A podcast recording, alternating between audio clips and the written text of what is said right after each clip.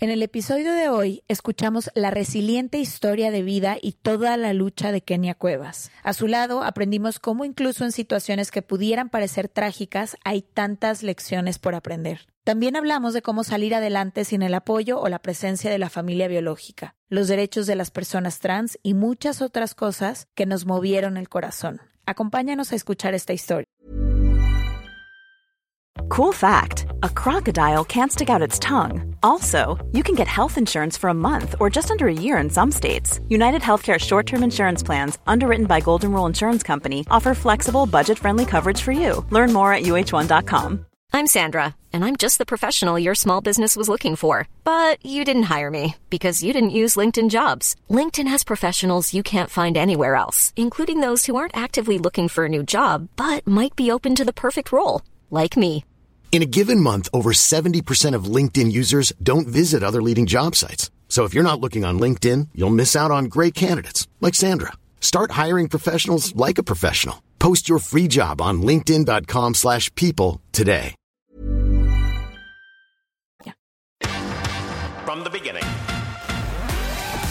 Se regalan dudas nace de la infinita necesidad de cuestionarnos todo. Todo. Todo lo que está a nuestro alrededor. ¿Por qué creemos lo que creemos? ¿Qué alternativas hay? ¿De dónde venimos y hacia dónde vamos? ¿Cómo tomar decisiones más informadas? Coexistir para vivir más intensamente sin dejar de crecer. Hemos tenido tantas dudas durante tanto tiempo que te las queremos regalar. Soy Leti Sagún Y yo, Ashley Franje, y en este espacio invitamos a expertos, amigos, profesores, gente que queremos y que admiramos, que sabe y no sabe tanto. de todo eso que tendríamos que estar hablando.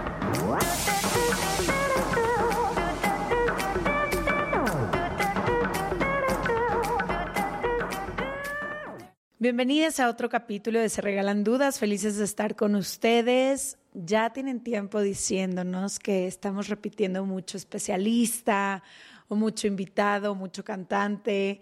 Entonces extrañábamos un poco las historias, no solo ustedes como audiencia, sino nosotras también.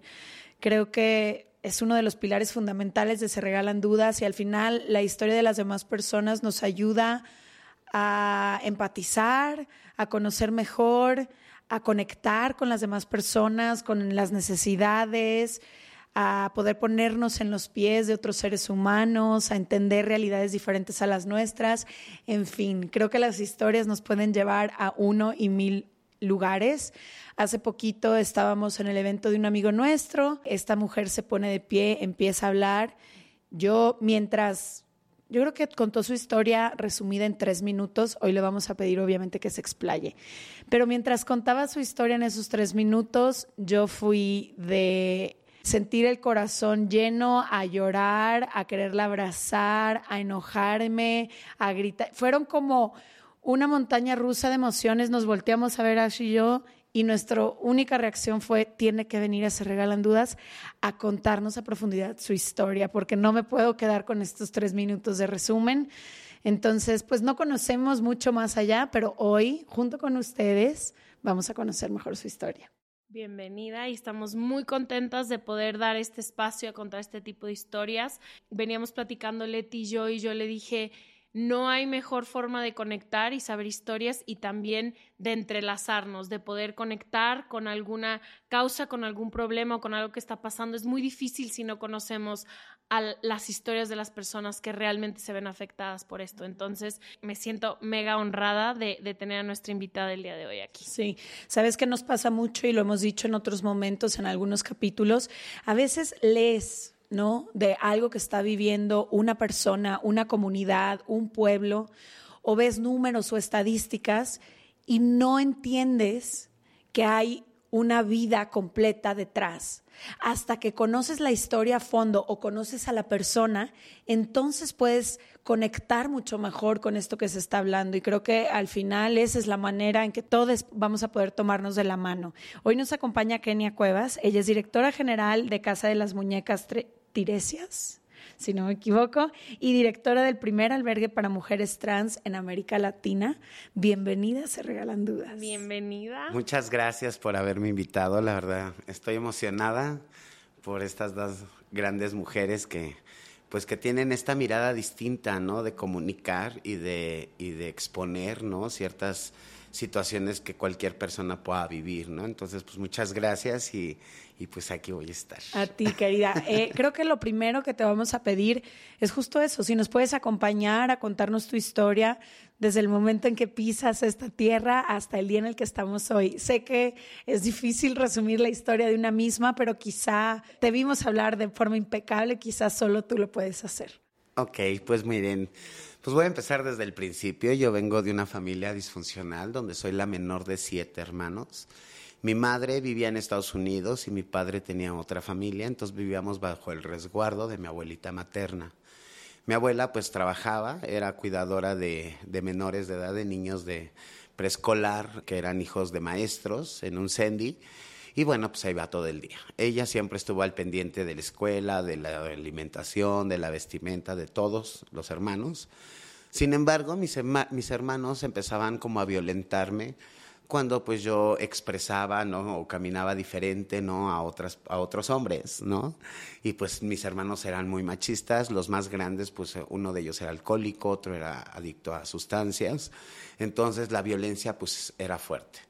Mi abuelita en ocasiones pues se metía en medio de las peleas, ¿no? Defendiéndome y pues poniendo su postura de abuela, ¿no? Diciendo, a ver, no puedes violentar a tu hermano. Pero pues mis hermanos no lo veían de esa forma. Sin embargo, cuando yo cumplo nueve años, mi abuelita desgraciadamente falleció por problemas del corazón y pues quedamos prácticamente solos, ¿no? Yo al menos quedé al resguardo de mis hermanos mayores, el cual pues la violencia se vio más extrema siempre pues trataban de evidenciarme, ¿no? Gritándome pues que yo era, ¿no? Un, un puto, ¿no? y me decían así, entonces pues ahí fue más grande la violencia, donde ya ni de comer me daban, ¿no? O sea, ya no se preocupaban por darme de comer, ni por llevarme a la escuela. Entonces una ocasión me salí de la casa, o sea, a caminar.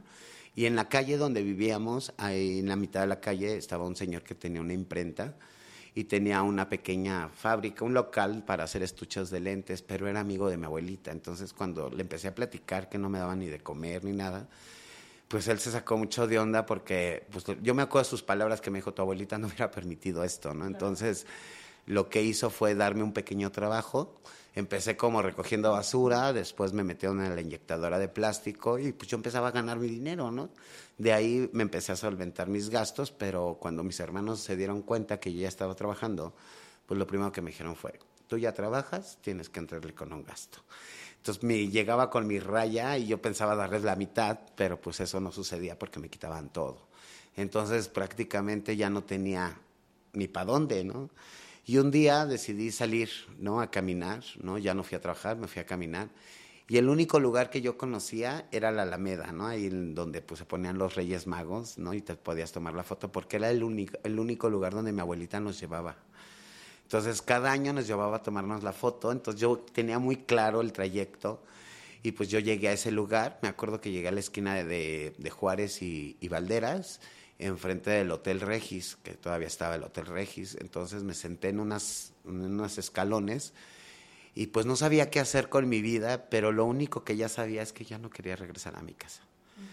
Entonces me quedé sentada muchas horas hasta que me cayó la noche y, y, en la esquina observo que venía caminando una silueta de una mujer. Yo en ese momento no sabía que existía una comunidad LGBT, no sabía que existían personas trans, no sabía que, que pues que teníamos derechos, ¿no? ¿Cuál era la sensación como de estar siempre en aislamiento, como de pensar que eras la única persona. Que vivía con eso, sí, sí. Mi pensar era de que yo era la única persona que sentía eso. No sabía cómo explicarlo porque también no sabía por qué me sucedía eso a mí, ¿no? Porque yo te, me gustaban los niños y no las niñas, que no me gustaba jugar con el fútbol, pero sí con las muñecas, ¿no? O peinar a mis mismas compañeras, ¿no? Pero no lo entendía, sino ese, esa tarde noche que, que, que vi esa silueta caminar, lo primero que pasó fue que me identifiqué. Era una mujer trans. Entonces me identifico y lo primero que, que, me impulsé a hacer es que me acerco y le digo, oye, no seas malita, ayúdame a arreglarme como tú, ¿no? Entonces me queda viendo desconcertada, pues imagínate, yo tenía nueve años eh, y en esa zona había muchos niños de la calle, ¿no? Era un lugar, ¿no? Un campamento de niños de la calle donde ahí se quedaban. Entonces me dijo, no, pues ponte a trabajar, ponte a trabajar, ahorita háblale un carro, se van a parar, te llevan a un hotel y, te, les cobras dinero, todavía me dijo, ¿no? Entonces eh, yo lo que hice fue eso, porque yo pensé que al hacer eso me iba a ayudar a arreglarme como ella. Sin embargo, pues yo le hablé al carro, se me paró un carro, me subo, me dicen, ¿a qué hotel vamos? Le digo, no, pues no sé, ¿no? Y me dice, pues vamos al Mazatlán pero yo no sabía que era tampoco un cliente, ¿no? Sin embargo, yo le empecé a decir todo lo que había vivido y que pues yo no quería regresar a mi casa, ¿no? Que, que me ayudara, que me fuera con él. Y este hombre me acuerdo que se rió y, se me quedó viendo y me dijo, mira, yo no me puedo meter en problemas. Yo desde el momento que te subí al carro me puedo meter en un problema y me puedo ir a la cárcel. Pero no desanimes, ¿no? Yo te voy a pagar el hotel una semana y te voy a dejar dinero para que comas, ¿no? Durante esos días y ya después tú te las arreglas, ¿no? Entonces nos fuimos al hotel, tuvimos una relación, obvio, yo no, él fue la primera vez que yo estuve con un hombre, ya literal, ¿no? En una relación sexual. No hubo penetración porque me respetó, pero sí hubo toqueteo, ¿no? Y, ahí la movida, pero no, no hubo penetración. Sin embargo, pues ya se fue, ¿no? El hombre. Al otro día eh, me levantan la, la señorita del hotel para hacer el aseo y salgo a esperar en los pasillos y me doy cuenta que era un hotel que le daba residencia a mujeres trans que ejercían el trabajo sexual. Entonces me sentí como en el paraíso porque en todos los cuartos salían personas trans de un cuarto a otro y manita y pásame esto y no y préstame el otro, ¿no? Y yo dije, wow, qué padre, ¿no? Que puedan ser ellas y no soy la única persona que está viviendo esto, ¿no? Entonces conocí a dos chicas, a Viridiana y a, y a la Chabela y me acerqué y lo mismo que le dije a la chica una noche anterior, se lo dije a ellas, ¿no? Entonces me dijeron, ¿traes dinero? Les enseño el dinero que me había dejado el cliente y me dijeron, vamos al centro. Me llevaron al Castillo de la Fantasía, que está atrás de la catedral. Es un, local donde te venden pelucas de todo tipo, pestañas, accesorios. Y me empezaron a comprar mis cositas, mi vestido, mis zapatillas, ¿no? Entonces yo me sentía como en un sueño, pero llegando al hotel me empezaron a arreglar y me dijeron, esta es la única vez que te vamos a arreglar. Si tú no aprendes es por tonta. Entonces yo observé todo el procedimiento de la arreglada y cuando terminaron me dijeron que se van a ir a arreglar ellas. Pero yo me quedé en el espejo viéndome y creo que por primera vez me identifiqué, ¿no? Me sentí tranquila porque estaba viendo a esa mujer o a esa niña que quería yo ser, ¿no? Pero que la sociedad no me lo permitía, ¿no? Entonces yo me, o sea, yo creo que se tardaron dos o tres horas arreglándose cuando regresan y me dicen, vámonos. Entonces yo me quedo, ¿dónde? ¿A dónde vamos? ¿No? Y me dicen, a trabajar, te acabas de gastar todo tu dinero y te vas a comer, ¿no? Y empiezo a subir y a bajar de los carros, ¿no? Empiezo a trabajar muy bien y pues era obvio, ¿no? Era una niña de nueve años, ¿no? Entonces era pues totalmente obvio que los clientes subieran y pues me pidieran servicios. Yo me empezó a ir muy bien, la verdad es que considero que pues me daba la solvencia para pagar mi hotel, mi comida, mi ropa, ¿no? Como vivir tranquilamente. Sin embargo, una de las primeras necesidades que tuve en el trabajo sexual o de las primeras demandas fue el uso y consumo de sustancias psicoadictivas y alcohol. Los clientes llegan alcoholizados, llegan drogados, entonces lo que quieren es continuar la fiesta y si hay alguien que van a contratar y que no les va a dar la segunda, pues no te contratan. Entonces el trabajo al principio fue mucho porque era una niña y era como la nuevecita, entonces subía y bajaba. Conforme pasaron los meses eso fue disminuyendo y entonces ya se secaba otro sector de trabajo sexual, ya pidiéndome el consumo o alcoholizarme con ellos para contratarme. Entonces yo empiezo a acceder y obvio, pues yo tenía muchos resentimientos, mucho odio, no sabía para dónde dirigir mi vida, tenía mucho resentimiento ante la sociedad, ante mi familia, ante mis hermanos, ¿no? Mis padres, ¿no? Y pues siendo una niña sin experiencia a los nueve años, pues caí rápido a las drogas. Eso me llevó muchos años de consumo, casi 18 años ¿no? de, consumir. Llegué a vivir situaciones ya totalmente denigrantes. Ya no logré pagar mi hotel, ¿no? ya prefería comprarme droga para, y no pagar mi hotel. Dejé de defender mi transición porque ya no me preocupaba maquillarme ni tener andar guapa, ¿no? sino más bien era el día a día, me ponía gorra, andaba pidiendo dinero en la calle, limpiando parabrisas, me quedaba en un parque de tanta droga que consumía, pues había días que me la pasaba drogándome y llegaba el momento en el que ya hasta caminaba dormida, ¿no? Imagínate, ¿no? Y me dormía donde fuera, ¿no? En un parque, en una avenida, fuera de un hotel, en un banco, ¿no? Donde pudiera, donde me cayera la noche. Entonces eso pasó mucho tiempo, pero en ese trayecto, a cuando cumplo yo 13 años, conozco una casa hogar en México que es Casa Alianza, en el cual pues me dicen que pues me van a dar educación, que, que, ingrese, que me quede, ¿no? Y llegando, pues él empiezo a platicar al doctor, ¿no? Pues todas mis prácticas, porque había veces que tenía prácticas de riesgo con personas para completar para mi piedra, ¿no? Que era el punto me costaba 20 pesos en ese entonces. Entonces yo juntaba 20 pesitos y me iba y me compraba una dosis, me la fumaba y otra vez me daba la pila para seguir pidiendo dinero, ¿no? Y consumir. Pues ya cuando le platico esto al doctor, el doctor me dice, oye, me preocupa mucho. Entonces en esos años empezaba como pues ya como a detonarse mucho más el VIH, ¿no? Como que ya había más, más información, pero también pues más visibilidad y eso provocaba mucha discriminación. Me, hacen una prueba de lisa, me tardaron 15 días en ese entonces para darme el resultado, porque antes te tardaron más, ahora ya pruebas rápidas, ¿no? Pero entonces me tardaron mucho tiempo y pues resultó que yo vivía ya con VIH. A los 13 años me dan este diagnóstico y al salir del hospital ya decidí no regresar a la casa hogar me decidí ya quedarme otra vez en la calle, seguir consumiendo. Y bueno, pues también los pensamientos que te embargan, ¿no? Imagínate si le digo que vivo con VIH, me van a aislar, me van a segregar y me van a hacer que coma en sí, platos. No había la información que hoy hay de lo que es el VIH, cómo se puede vivir con él. Exacto, y en esos años lo que hacían era eso, ¿no? No te dejaban dormir con otra persona, te, te separaban tu plato, ¿no? Entonces yo no quería eso, ¿no? Entonces me quedé en la calle y también dije, pues de algo me voy a morir y voy a dejar de sufrir, ¿no? Entonces, pues que me muera por el VIH. Entonces eso pasó muchos años, no, no, me, no, me traté en esos años, sin embargo, pues el consumo seguía, ¿no? Seguía todos los días, todo el tiempo, hasta que cumplo ya 28 años. Imagínate cuántos años me la viví en esas condiciones, ¿no? Donde sí sufría, donde le gritaba a Dios, Dios, ¿dónde estás, no? ¿dónde estás? ¿Dónde está mi familia? ¿No? ¿Por qué no le importó a nadie? ¿No? Y lloraba, ¿no? Y eran esos momentos de lucidez que decía, ya quiero salir de esto, pero yo ya no podía. Ya la droga, me, mi cuerpo me pedía el consumo, porque si no yo ya empezaba a temblar, o empezaba con ansiedad, o con esta depresión compulsiva, ¿no? Con ganas de matarme, ¿no? Entonces prefería estar intoxicada, ¿no? Entonces, cuando cumplo 28 años, logro pues, tener para mi droga y llego a uno de los puntos de, de Tepito y de Garibaldi allá.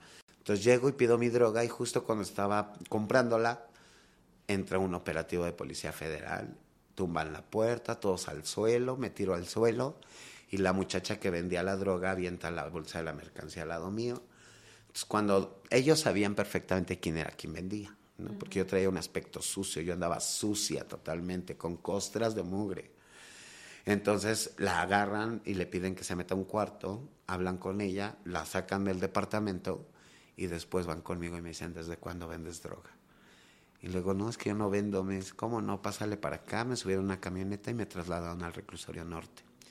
Estando en el reclusorio norte, yo no tuve ningún acceso a ningún abogado, ni siquiera con el juez. ¿no? Tres días después de haber ingresado, me llegó una, una boleta de auto de formal prisión, que todavía existía en el auto de formal prisión, ¿no? Entonces me mandan mi boleta por medio de mesas de prácticas, donde me decía, ahí me enteré por qué delito iba, Me, ahí decía daños contra la salud, posesión, distribución y venta de 7 kilos de cocaína, que fue lo que encontraron esa tarde en el departamento.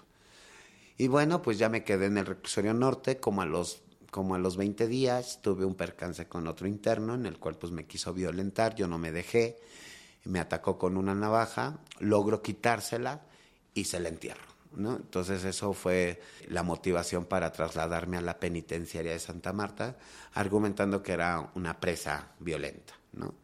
Y bueno, ya estando en Santa Marta me percato que existe un dormitorio donde clasificaban a las personas que vivían con VIH y ahí me declaro VIH y me colocan en el dormitorio 10. Ya estando en el dormitorio 10, empiezo a darme cuenta que las personas que vivíamos en ese dormitorio, a todas se nos daba el mismo tratamiento antirretroviral, no teníamos un internista que pudiera llevar nuestros casos de salud, ni siquiera un tratamiento, ¿no? Y bueno, las personas que tomaban el tratamiento que nos daban, que hoy sé que nunca existió en la, en la, en la gama de medicamentos antirretrovirales, y pues también hoy entiendo que nos utilizaban de conejitos de India, pues las personas se morían. Entonces, cuando ya presentaban síntomas o, enfermedades oportunistas, lo que hacía el sector de salud de los centros penitenciarios era colocarlo en, un, en el último pabellón, que era el cuarto de despegue.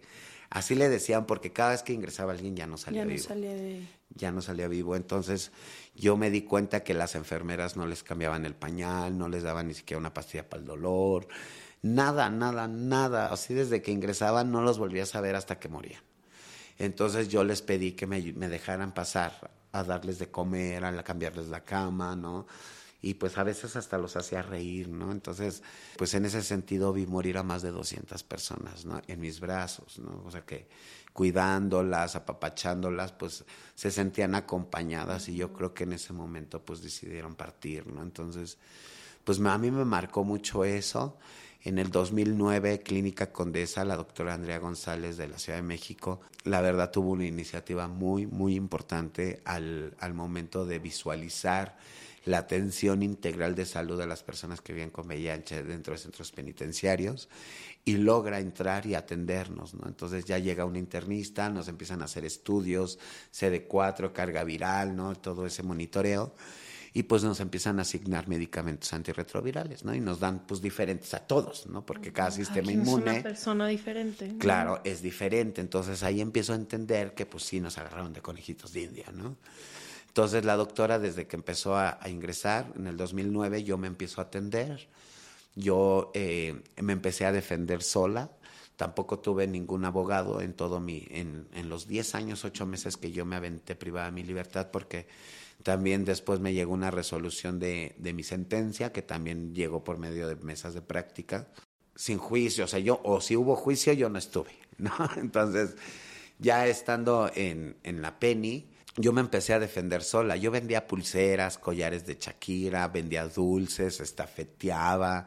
Todo lo que tú necesitaras en una visita, me lo, pidiera, me lo pedías una aguja, un hilo, ¿no? O sea, te lo conseguía. Una tacho, lo que sea, yo te lo conseguía, ¿no? Entonces, pues la gente, la misma visita de otros internos, pues ya todos me conocían.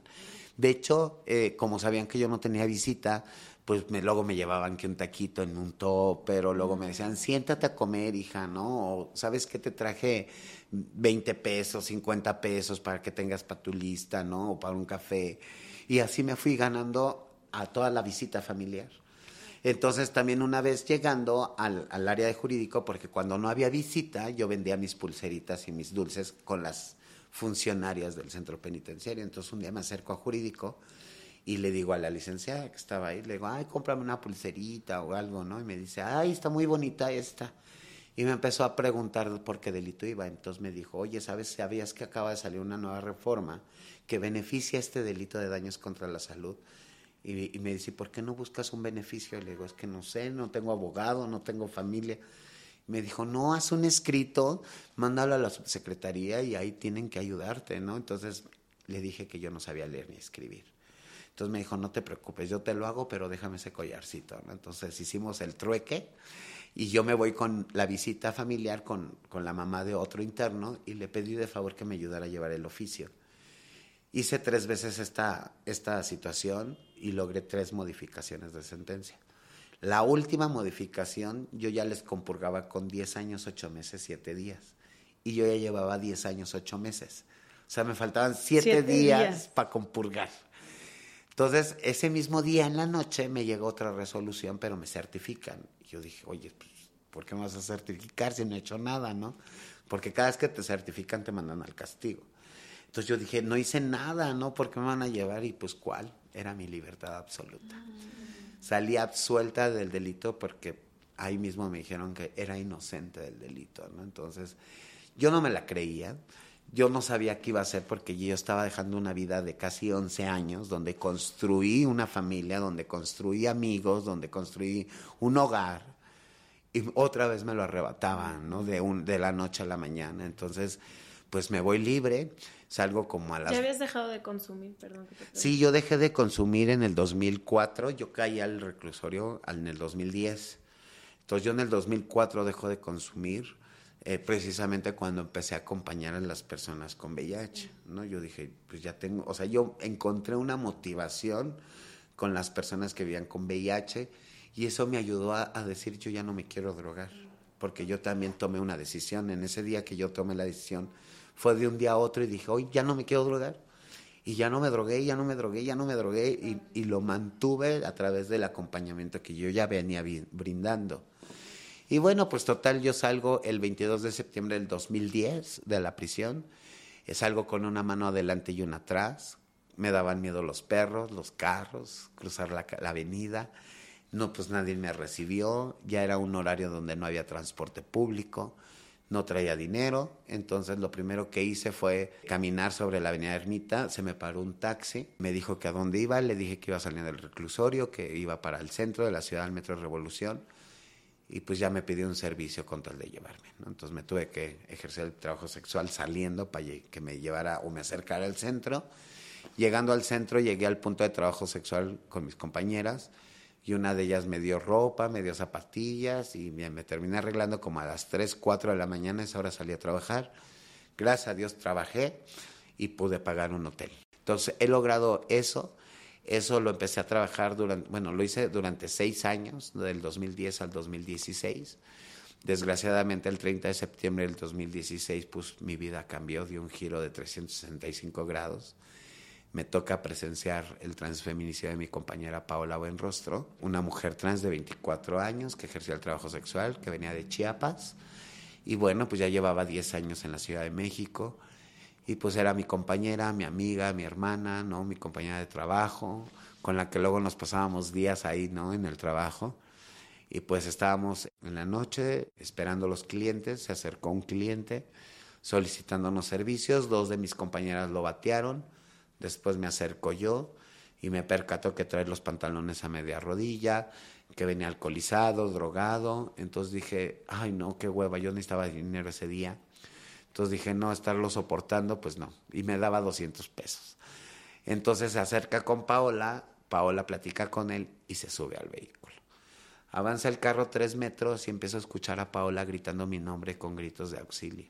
Entonces corro a la ventanilla del copiloto y cuando llego me percato que ellos dos están forcejeando, mi amiga prácticamente encima de él, están forcejeando y se oyen unas detonaciones de arma de fuego.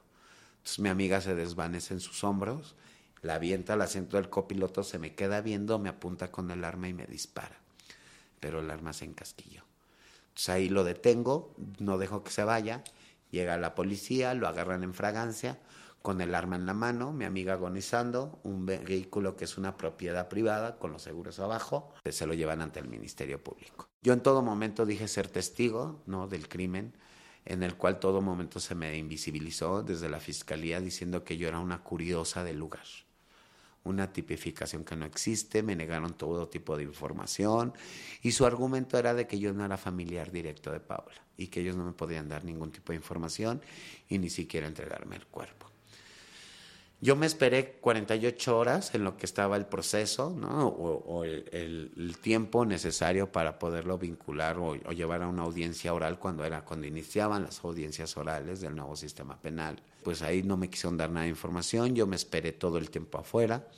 Hasta ya la última hora la Ministerio Público, que en todo momento violentó mis derechos humanos y el derecho a la identidad de Paola, porque nos trataba de hombres y, un momento que me dijo, ya vete a dormir, son unas putas de aquí de la esquina, ¿quién les va a hacer caso? Entonces yo me, hubo mucha impotencia en ese momento, entonces dije, no me voy a ir, no me voy a ir y me voy a esperar hasta que me determinen qué va a pasar, ¿no? Yo les decía que tenía un video, no lo quisieron tomar como prueba. Total de que ya justo cuando iba a empezar la audiencia, unos minutos, unos 15, 20 minutos antes de que empezara, sale la Ministerio Público y me da un papelito. Ahí están los datos de la audiencia por si crees alcanzar a llegar. Entonces estaba un taxista que pues en las noches ahí anda con nosotras y estaba como acompañándonos porque acababan de matar a Paola, estábamos un grupo. Dijo, chicas, súbanse, yo las llevo, está cerquitas. Llegamos y alcanzo a entrar a la audiencia y justo cuando sale el juez, lo primero que preguntó fue, ¿hay algún testigo aquí? Y yo alcé la mano. Y ya le dijo al Ministerio Público, ya se sabe el protocolo. Y se volvió a meter el juez Sale el Ministerio Público y se acerca conmigo y me pide que me salga de la audiencia para que no la contamine. Y que en algún momento yo voy a tener oportunidad de declarar. Confiando en las autoridades y confiando en la ley me salgo de esa audiencia y al finalizarla pues lo dejaron en libertad. Y ya mis amigas bajaron súper enojadas, molestas, querían destrozar ahí las puertas de cristal y todo. Y entonces yo calmé los ánimos y les dije, a ver, ya no podemos hacer nada no lo podemos juzgar dos veces por el mismo delito. Si ahorita el juez ya lo, dejó en libertad, ya no podemos hacer nada. Vamos por Paola, mejor que ella está en el congelador. Entonces me acerco a la fiscalía, les pido, ¿no? Que me entregaran el cuerpo de Paola y me lo empezaron a negar, ¿no? Pues tú no eres familiar, hay que esperar 30 días hábiles para ver si en dado caso te la podemos entregar. Le dije, perdón por la palabra, pero le dije, qué chingón me saliste, ¿no? Tú nomás quieres que venga por ella para que directamente pues la creme o la entierre, le digo, porque ya no la voy a poder velar ni darle una despedida como la persona que yo la considero y como el ser humano que yo considero que es. Entonces me queda viendo y me dice, no, pues es que no te la puedo entregar. Y le dije, ah, ok, le dije, yo tengo a 500 chicas trabajadoras sexuales allá afuera y ahorita voy a parar insurgentes para que tú me entregues el cuerpo de mi amiga. No, no es necesario que hagas eso, yo te la entrego entonces. Entonces me la entregan y después de dos noches de velación decido llevarla al lugar donde la mataron, que era nuestro punto de, trabajo sexual, para poderle dar una guardia de honor y un aplauso para llevarla al panteón. Y justo ahí me dice una amiga, Kenia, si vas a hacer tu desmadre, hazlo Life is full of what ifs. Some awesome, like what if AI could fold your laundry? And some, well, less awesome, like what if you have unexpected medical costs? United Healthcare can help get you covered with Health Protector Guard fixed indemnity insurance plans. They supplement your primary plan to help you manage out of pocket costs. No deductibles, no enrollment periods, and especially no more what ifs. Visit uh1.com to find the Health Protector Guard plan for you. A lot can happen in three years, like a chatbot may be your new best friend. But what won't change? Needing health insurance. United Healthcare Tri Term Medical Plans, underwritten by Golden Rule Insurance Company, offer flexible, budget friendly coverage that lasts nearly three years in some states. Learn more at uh1.com. Este mes, Leti y yo nos tomamos unas merecidas vacaciones. En lo personal, necesitaba un tiempo de desconexión para estar solo conmigo y con las personas que quiero. Uno de los planes que hicimos fue ir a uno de mis lugares favoritos, el mar. Por eso decidí comprarme un traje de baño lindo, protector solar y algunas otras cosas que quería llevarme a la playa. Después de comprar lo que necesitaba, usé una app que se convirtió en mi más grande aliada, porque me regresó dinero en efectivo y me recompensó por muchos de los gastos que hice. La app se llama Hypora y es muy sencilla, rápida y segura de usar. Hybora me ha regresado dinero por comprar en tiendas como Lowell's, Macy's, Sephora, Best Buy y mucho más. Tú también puedes empezar a usarla y recibir dinero por comprar desde comestibles hasta artículos del hogar y de belleza. Lo único que tienes que hacer es agregar tus ofertas en la aplicación, subir tu recibo y listo. Obtendrás dinero real que podrás depositar a tu cuenta bancaria, PayPal o tarjetas de regalo. Si tú también quieres aprovechar estos beneficios, en este momento, para ti que eres parte de nuestra comunidad, Hybora ofrece 5 dólares por solo probar Hybora usando el código DUDAS cuando te registras. Simplemente ve a la Apple Store o a Google Play Store y descarga la aplicación Hybora, completamente gratis para comenzar a ganar dinero en efectivo y use el código DUDAS. Eso es I-B-O-T-T-A en App Store o en Google Play con el código DUDAS.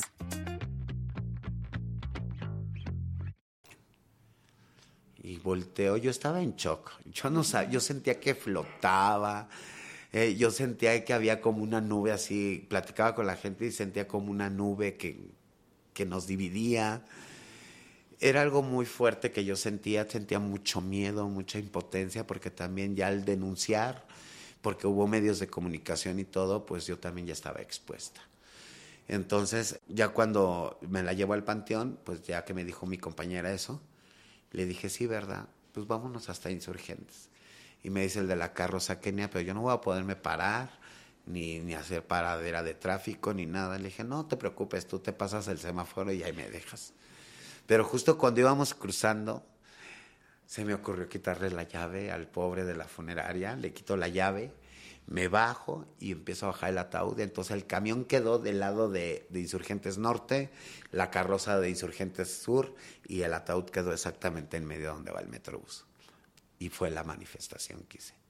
Con el cuerpo de mi amiga, ¿no? Y me decían, ¿es virtual tu ataúd? No, no es virtual. Mi amiga en estas condiciones viene a manifestarse porque todavía ni siquiera se va al hoyo y ya dejaron en libertad al asesino. Y en México la impunidad con personas trans pues es totalmente eh, normalizada, se criminaliza la identidad, se criminaliza el trabajo sexual y empecé a dar como todo, todo lo que hemos vivido, ¿no? Toda la gente y las, los medios se quedaron impactados porque era algo que nadie sabía. Sí, que nunca se ha hablado. Nunca se ha hablado, entonces pues empezaron a buscarme.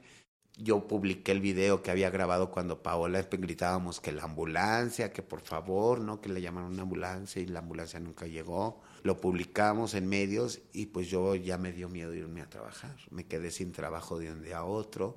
Tampoco me quedé con esa, pues con eso que me apasionaba, ¿no? De acompañar a mis compañeras, hacerles sus pruebas y todo, porque sería exponerme. Y en esta búsqueda de justicia, pues me enfrenté a mucha violación de derechos, a invisibilidad, a criminalización, todo el tiempo la violación a derechos de la identidad, ¿no? De que ustedes son hombres, cómo te llamas de niño, ¿no? O sea, siempre era eso. Logré la representación legal de una asociación civil, el cual pues inmediatamente lograron mi representación legal en la carpeta de investigación como, ya no como curiosa del lugar, sino como víctima indirecta empecé como a luchar por el caso, ¿no? Para que pues también se buscara este hombre porque ya estaba libre y, el, y días después de cuando ya me dan mi representación se gira orden de aprehensión y también se giran medidas cautelares para mí. Sin embargo, pues la orden de aprehensión hasta el día de hoy no se ha ejecutado. Las medidas de cautelares me las da el Ministerio Público para que las ejecute Policía de Investigación o Policía Ministerial en el cual Policía Ministerial lo que dice es cómo se iban a ver cuidando a una trabajadora sexual. Entonces yo argumento que no me quedo sin trabajo, sin nada, y los dos primeros años fue como visibilizar no todas las problemáticas de las personas trans, los transfeminicidios. Metimos una queja de derechos humanos que, que llegó a una recomendación, pero durante esos dos años yo daba entrevistas y lo único que pedía era comida y pasajes. Y de eso viví dos años. Los primeros dos años de lucha fue así, yo sin empleo, ya a finales del 2017, como por diciembre, no, como por noviembre, empiezo a recibir amenazas de muerte por mi, por mi celular, me empiezan a llamar diciéndome que me van a matar. En diciembre del 2017 me llega una corona de muerto con mi nombre afuera de mi domicilio. Yo entro en shock, ¿no? Yo entro en shock, yo me acuerdo que me metí de la casa, o sea, ya de la puerta del zaguán, entré a mi casa, me metí, me metí abajo del comedor así, ay Dios mío, ya están aquí afuera, ya me van a matar, ya me van a matar, ¿qué voy a hacer? No, porque yo ya lo sentí ahí. Sin embargo, ese día llegó mis abogados, todo se detonó, todo esto en el mecanismo de protección de defensores de derechos humanos y periodistas, me dan el, eh, como beneficiaria, y se metieron amparos para lograr las medidas y por fin me dan las medidas cautelares. Ya teniendo las medidas, en el 2018, en enero, el, para ser exactos, el 28 de enero, yo me fui el 27 a, Oaxaca. me invitó una amiga, ¿no? Para que me distrajera un poco, porque ya llevaba mucho tiempo con este tema. Y me dijo, vente conmigo, vámonos las dos y te relajas unos días. Entonces yo ya a mi casa, desde que salgo de la cárcel, empiezo a dar albergue a personas trabajadoras sexuales pues que a veces ya no tenían ni para pagar su hotel, ¿no? Y que vivían con VIH o que usaban drogas, ¿no? Entonces yo las ayudaba como a salir de esas vulnerabilidades, pero mi casa ya la utilizaba de, de albergue. Y siempre mi lema fue, pues le echamos más agua a los frijoles y todas comemos, ¿no? Entonces tenía una casa que yo rentaba, que era una casa completa donde había tres cuartos, dos accesorias y un departamento. Entonces todo lo tenía amueblado y en todos tenía repartidos a toda la gente. Pero una de las chicas que me pidió apoyo era para abrir una estética, entonces le prestó un local y ahí mismo vivía y tenía su estética.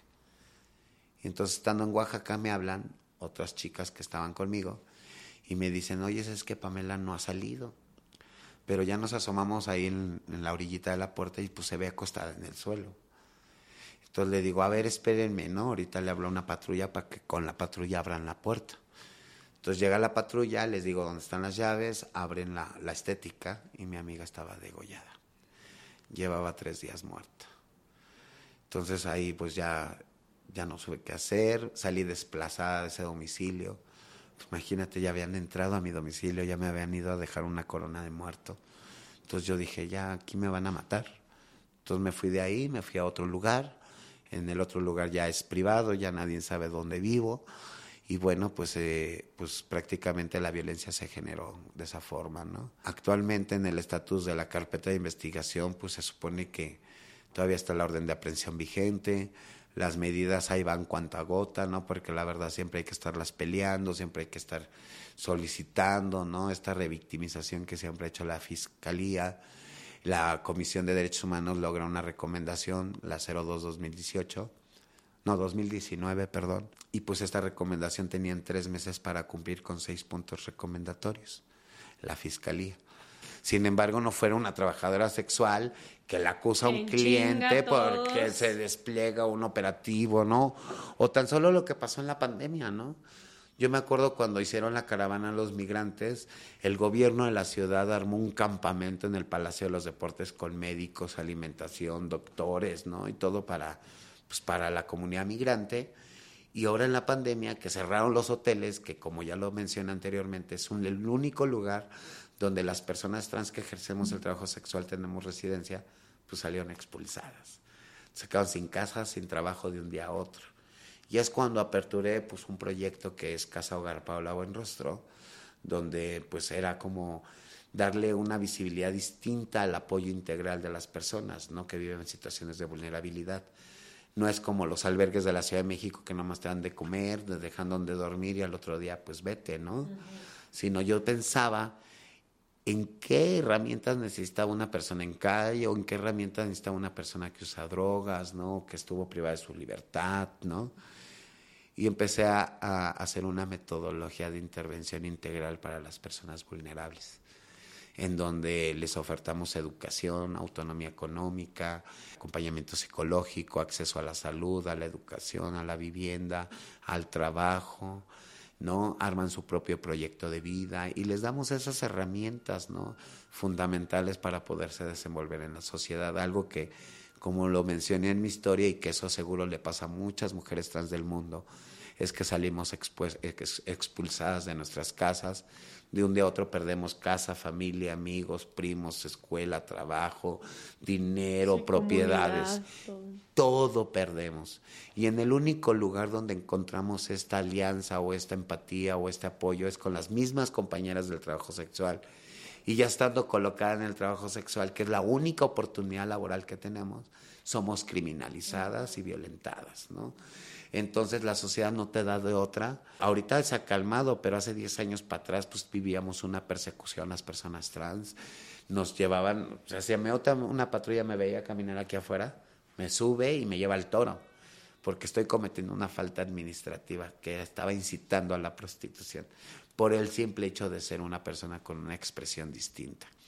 Entonces, todo eso nos tocó vivir, ¿no? A las personas que ya tenemos algunos años en este movimiento y siendo o, identificándonos como lo queremos ser, pues es muy difícil, ¿no? Ahorita ha habido avances importantes, pero no han logrado que con estos avances pues disminuir la violencia o la discriminación dirigida por la expresión de género, ¿no? Yo he luchado mucho por transformar el sistema ¿no? tan podrido que tenemos para poder colocar ¿no? en la agenda de trabajo de las, a las personas transgénero, ¿no?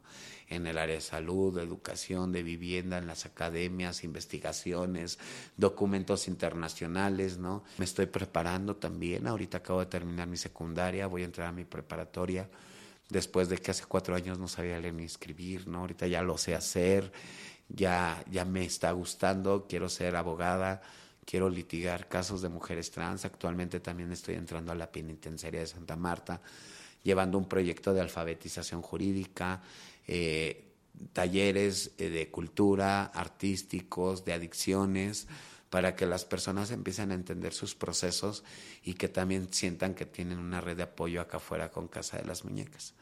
Entonces estoy trabajando muy de cerca con centros penitenciarios. Yo sé que es un sistema que, que, que, todavía hay mucha violación de derechos, no hay empatía, no hay servicios, no hay nada absolutamente, no hay un proceso de reinserción, pero bueno, ahí estamos poniendo nuestro granito de arena. Consideramos que ¿Por qué? Porque también hay un abandono del sistema penal para las personas privadas de su libertad y más cuando involucra pues la identidad, la expresión, ¿no? Pero el próximo 23 vamos a organizar una marcha LGBT dentro de la penitenciaría para darle visibilidad a la comunidad y a los derechos ganados, pero también los derechos que necesitamos todavía enfocar.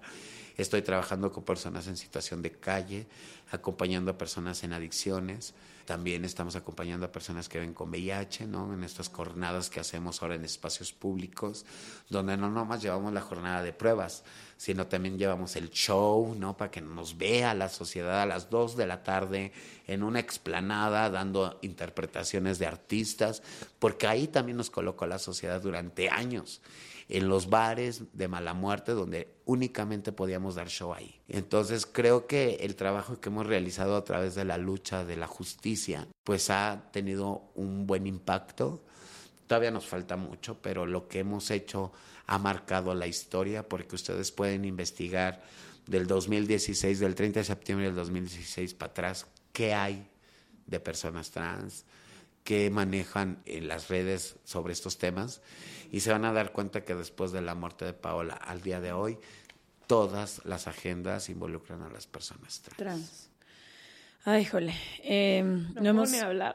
No hemos podido, creo que, ni hablar. Primero que nada, creo que lo que haces seguramente lo sabes y sé que sobre todo estas personas que se han visto directamente em, impactadas por todo lo que has hecho, te lo han de agradecer una y otra vez. Pero a mí me gustaría saber, Kenia, para ti, ¿por qué es importante que la sociedad se sume y que la sociedad entienda? Porque sé que el sistema está podrido, sé que, como tú dices, el espacio y el estereotipo y la falta de oportunidades ha sido desde el día en que nacieron hasta el día de hoy, pero ¿por qué y cómo sería importante que se sumen todas las partes de la sociedad a esta causa? Pues es importante, primero que se informen, ¿no? Primero que se informen porque es muy fácil juzgar, ¿no? O criticar, o... Dice, ¿no? Un dicho, cuando tú señalas, un dedo señala, pero tres te señalan a ti. ¿Y qué es lo que te choca? Que te checa. ¿no? Y además pasa que siempre que, o casi siempre que una persona señala, lo hace desde el privilegio que le nubla la empatía hacia las demás personas, pero desde este lugar en el que no viví, no sentí, no estuve y no necesité y no conozco, es mucho más fácil juzgar. Sí, totalmente. Y creo que también el hecho de ser empáticos con las historias, ¿no? Algo que mencionabas al principio del programa, es muy importante conocer esas historias que no son escuchadas para poder entender el fenómeno y para poder entender que las drogas, el trabajo sexual, eh, el VIH y todo eso son la consecuencia a la violación de, derechos estructural que tiene la sociedad hacia nosotras. Porque esto es una violencia estructural, ¿no? Eh, yo lo veía hace algunos años con un ejemplo, ¿no? Eh, veía un padre que caminaba enfrente de una estética donde eran mujeres trans las que estaban atendiendo la estética pero un hombre, un hombre que, que, tenía conocimiento, que conocía que era la diversidad y todo, iba pasando y saluda con educación, ¿no? Señorita, buenas tardes, y su hijo lo percata, y cuando va con sus amigos, pues el niño le dice, no, es que ella es amiga de mi papá, o ella nos corta el cabello, es buena onda, no es una mujer trans, o es una mujer, punto. Pero el niño ya viene con ese pensamiento.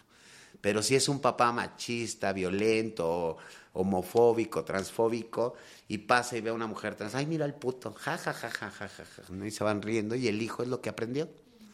Entonces el niño va y pues va con los amiguitos y ahora dice el niño, ¿no? Ay, mira el puto, ja, ja, ja, ja, ja. Entonces también la educación se aprende, ¿no? Y se amamanta en el hogar. Y entonces una persona que discrimina, que violenta, es lo que aprende y lo que le enseñan en su núcleo familiar. Así tengan mucho dinero, así tengan toda la educación y las academias, eso no los hace ser seres humanos. No. Y nadie nace homofóbico, ni transfóbico, ni racista, todo se aprende. Nadie, en todo se aprende y yo creo que lo que nos ha faltado en la sociedad es ampliar el tema en la educación integral. Y qué lástima que pues que las madres son las cuidadoras, ¿no? Las que, las que están dando los enfoques de derechos, ¿no? de, de, principios y de valores, pues sean las primeras que, que, permitan esta violencia. ¿no? Yo lo he dicho, yo, ¿qué puedo decir de la sociedad? ¿no? Pues yo, es para que yo estuviera súper resentida, súper dolida, no atacándola, si no, no es así. Yo he aprendido con mi historia y he aprendido que también se discrimina de dos formas. Una, de dolo y ahí sí hay comisiones y hay consejos en el cual puedes denunciar y puedes llegar a un, a un pues a un determinado eh, sanción o lo que sea. Pero hay personas que discriminan por ignorancia y que esas personas luego no saben cómo dirigirse. Nosotras nos autoagredimos utilizando modelantes, ¿no? O estas modificaciones por medio de aceites, biopolímeros, ¿no? que van provocando la muerte a corto, mediano y largo plazo, desde el momento que las ingresas a tu cuerpo. Y eso es un indicador de que las personas trans en el mundo tengamos un estatus de vida de 35 a 40 años. Estaba viendo con una tasa de suicidio altísima, pero justamente por esto que dices, porque estructuralmente no hay espacio. No, en ningún lado, en ningún no existe. lado. Y hay empresas que ahora, por decir en el mes Pride, pues todo mundo, ay, nosotros sí, somos incluyentes y ponemos la bandera, pero no contratan personas trans. ¿Por qué? Porque no tienen una profesionalización. Había un comité de LGBT de empresarios que me invitaron a un foro y yo creo que se arrepintieron de haberme invitado. porque decían, no, es que nosotros somos súper incluyentes y nosotros a toda la comunidad y todo. Y yo les pregunté, ¿Y cuántas mujeres trans tienes contratadas en todas tus empresas? Híjoles, dice, pues es lamentable ver que las mujeres trans no se acerquen. Y le digo, ¿y qué les pides? Ah, pues lo normal, lo básico, una profesionalización, una licenciatura. Pues mejor di que no nos quieres dar el empleo, porque es algo estructural en la educación. No tenemos educación. ¿Por qué no mejor pensar siendo empáticos? pues te contrato, te profesionalizo en lo que quiero que hagas en la empresa. Sí, te doy cursos de experiencia. Y ya te ayudo. Y te ayudo a que no te coloques en el trabajo sexual, que México ocupa el segundo lugar en transfeminicidios y el 90% de estos crímenes van dirigidos a mujeres trans que ejercen el trabajo sexual.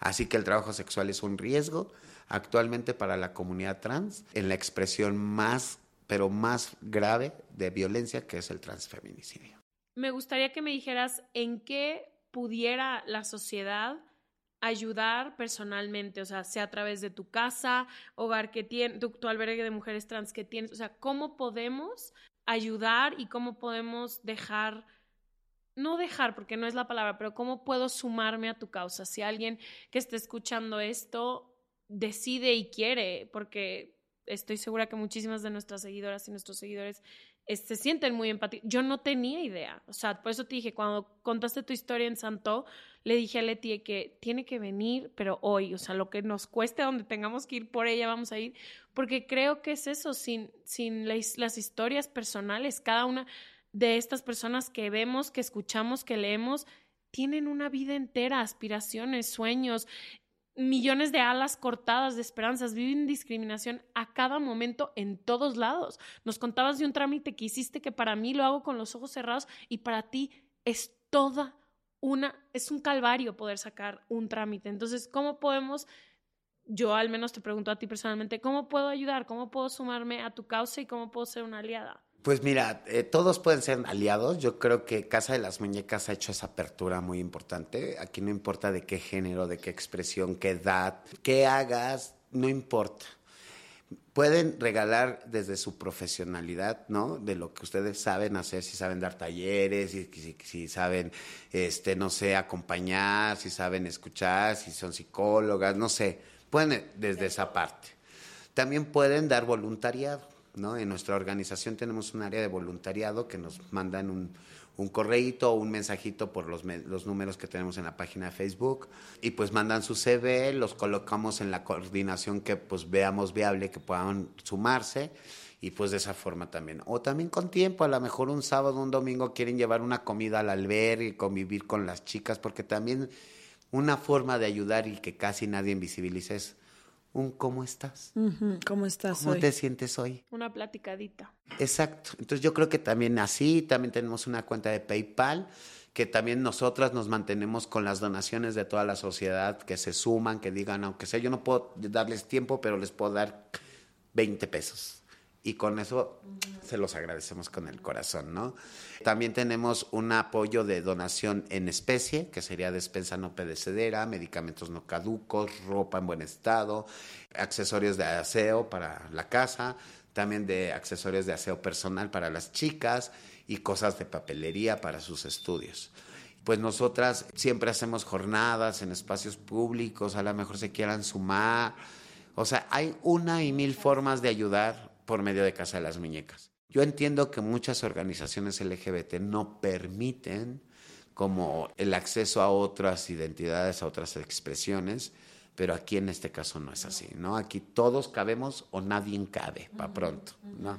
Creo que también alrededor de este tema, lo que pasa mucho es que creo que hay miedo a lo desconocido. Cuando no conocemos algo, inmediatamente genera miedo y entonces por no saber cómo o por donde preferimos ignorar, preferimos acomodarnos en un lugar que sea cómodo y que no nos force a estarnos enfrentando con cualquier situación de incomodidad. Y creo que la invitación hoy es justamente a incomodarnos, a informarnos de todas las cosas que no conocemos, a empujar un poquito más allá. Si no, si no sé mucho, como tú dices, ¿por qué tendría que ser una vez más yo que he pasado por todo esto, además la responsable de informarte a ti por todo lo que tú no has querido hacerte cargo, ¿no? Creo que también hay mucha falta de representación, que es lo que pasaba también con la comunidad hace unos 10 años, que poquitos personajes o personas públicas que empezaba a ver que hablaban de su sexualidad, inmediatamente había esta reacción de principio.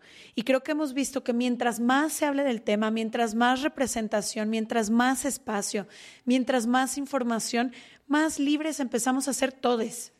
Claro, desgraciadamente, pues tú dime en qué momento las personas trans podrían representarse con tanta violencia. Ocupar una posición de poder desde la cual puedan abrir más espacios para otras personas iguales. me encantó lo que dijiste de que nos colocaron en estos bares donde podemos ser personajes y podemos... Y eso sí lo celebran. Entretener y demás, pero ¿qué pasa con todas las profesiones? No todo mundo quiere hacer eso. ¿Dónde están las que quieren ser arquitectas o los que quieren, o sea, hay todo una gama que no pues se todo eso se bloquea, se bloquea, ¿no? O sea, se queda en el sueño, se queda en el anhelo y yo creo que lo que está haciendo Casa de las Muñecas es rescatar estos anhelos para empoderar a mujeres y que estas mujeres puedan ser una fuerza integral de personas trans para que puedan representar a todas las mujeres que no pueden o no quieren o no saben, ¿no? Porque también eso sucede. Prefieren continuar en ese confort para no perder todo. Y sin embargo, eso los lleva a tener una vida, pues, normal, ¿no? Con una esposa, con unos hijos, ¿no? Y, y entonces, en sus momentos libres o donde no los ven, que principalmente es en las noches, pues van y buscan a las trabajadoras sexuales o van y buscan a los hombres y se dan su encerrón, pero esa es la doble moral. ¿Cuántas personas LGBT no viven en esas condiciones? ¿Cuántas personas ocultan su identidad y su expresión por el miedo o el terror de que su familia los rechace? O que pierdan absolutamente todo. ¿No? Entonces, imagínate. Todo, porque esa es la condena hasta que no lo hagamos de forma diferente como sociedad y dejemos el juicio y abramos el espacio. Pues ahorita una de las iniciativas que creo que puede ser fundamental es que en la educación básica existan estos temas y que también cada persona en la sociedad se sume a hablar de estos temas, también mencionar y poner en la mesa que todos, en todas las familias del mundo hay una persona LGBT. En todas. Las estadísticas lo dicen, les guste, les o, no les guste o no les, guste. incomode. Como personas que reímos, lloramos, cagamos y nos echamos pedos igual que todos y vamos para el mismo hoyo igual que todos. hoyo. Entonces, por favor, seamos empáticos y la vida es este momento. Este momento es el que tenemos que construir un mejor futuro, un mejor pasado. Y el pasado pues va a quedar un muy buen pasado, pero el futuro puede ser mejor, ¿no? Entonces empecemos a quitarnos las etiquetas. Yo creo que eso es algo que nos ha hecho daño a todos y a todas, ¿no? Y creo que es bueno al principio como para conocer las necesidades y todo eso, pero se queda la etiqueta para toda la vida y te empiezan a, a discriminar, a excluir, por decir personas con VIH. que tenía un, un profesor que una vez nos decía, cada que tú te identificas con algo, te separas de alguien más. Si te identificas como mexicana, te separas del resto de las nacionalidades. Si te identificas como mujer, te separas de quizá los hombres. Y también les diría que luchen por lo que quieran en esta vida, que nunca se detengan, que nunca les dé miedo, nunca dejen que otras personas decidan por ustedes. Yo creo que eso es vital. Todos los seres humanos tenemos el libre albedrío de la decisión de decir qué es lo que queremos para nuestra vida y qué es lo que no queremos.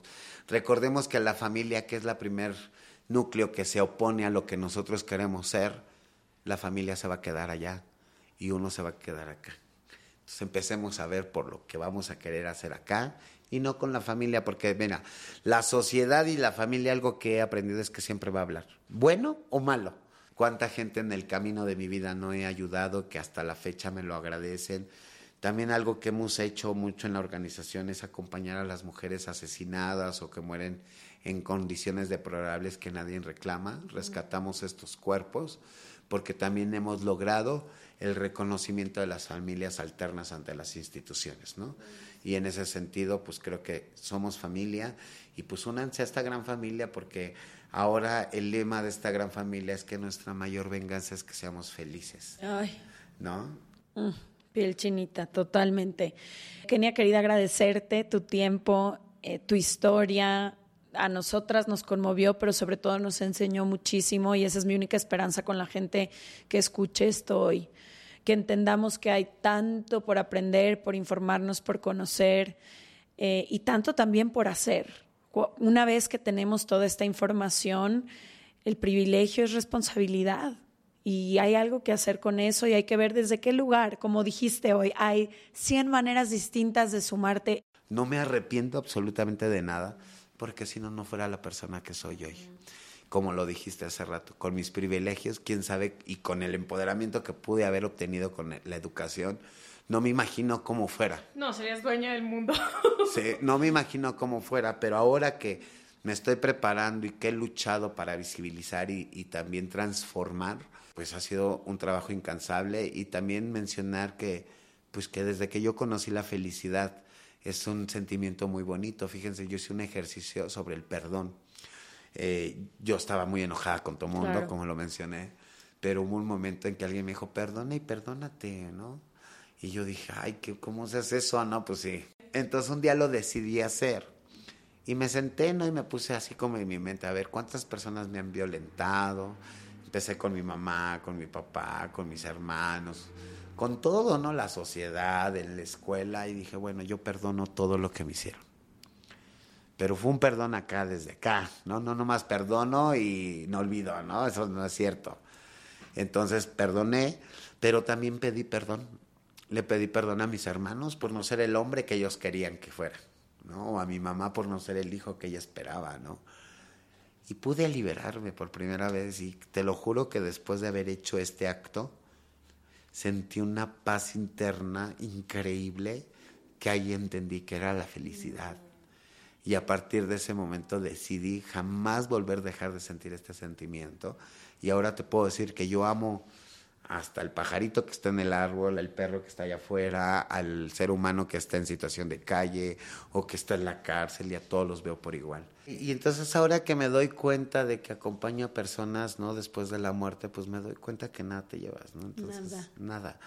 Entonces sí tenemos que ser más sensibles, dejar huella, pero huella con dignidad, ¿no? Con Sí. respeto. Y creo que eso lo podemos hacer todos los seres humanos, ¿no? Y las mujeres trans adquirimos esos estereotipos para hacernos sentir mujeres cuando estamos provocándonos hasta la muerte, ¿no? Entonces, el ser mujer se lleva aquí, el concepto de ser mujer, la esencia, se lleva acá, ¿no? Y contra eso nadie va a poder, ¿no? Ni la sociedad, ni la discriminación, ni la violencia va a poder entrar aquí si tú no lo permites. Listo. Gracias por escucharnos. Nos vemos el próximo martes y como les dijimos, les dejamos aquí toda la información. Por hacerme llorar 45 minutos.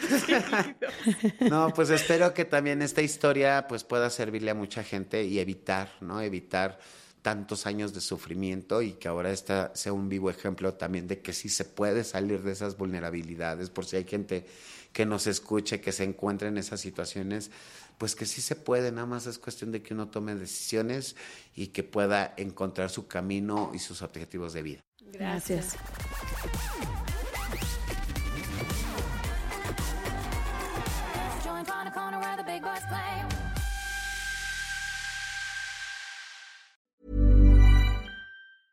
Hey, it's Paige DeSorbo from Giggly Squad. High quality fashion without the price tag. Say hello to Quince. I'm snagging high-end essentials like cozy cashmere sweaters, sleek leather jackets, fine jewelry, and so much more. With Quince being 50 to 80% less than similar brands.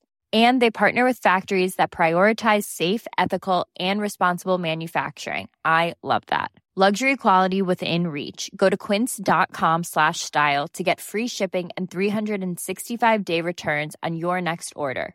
Quince.com slash style. Mom deserves the best, and there's no better place to shop for Mother's Day than Whole Foods Market. They're your destination for unbeatable savings, from premium gifts to show-stopping flowers and irresistible desserts. Start by saving 33% with Prime on all body care and candles. Then get a 15-stem bunch of tulips for just $9.99 each with Prime. Round out Mom's menu with festive rosé, irresistible berry chantilly cake, and more special treats. Come celebrate Mother's Day at Whole Foods Market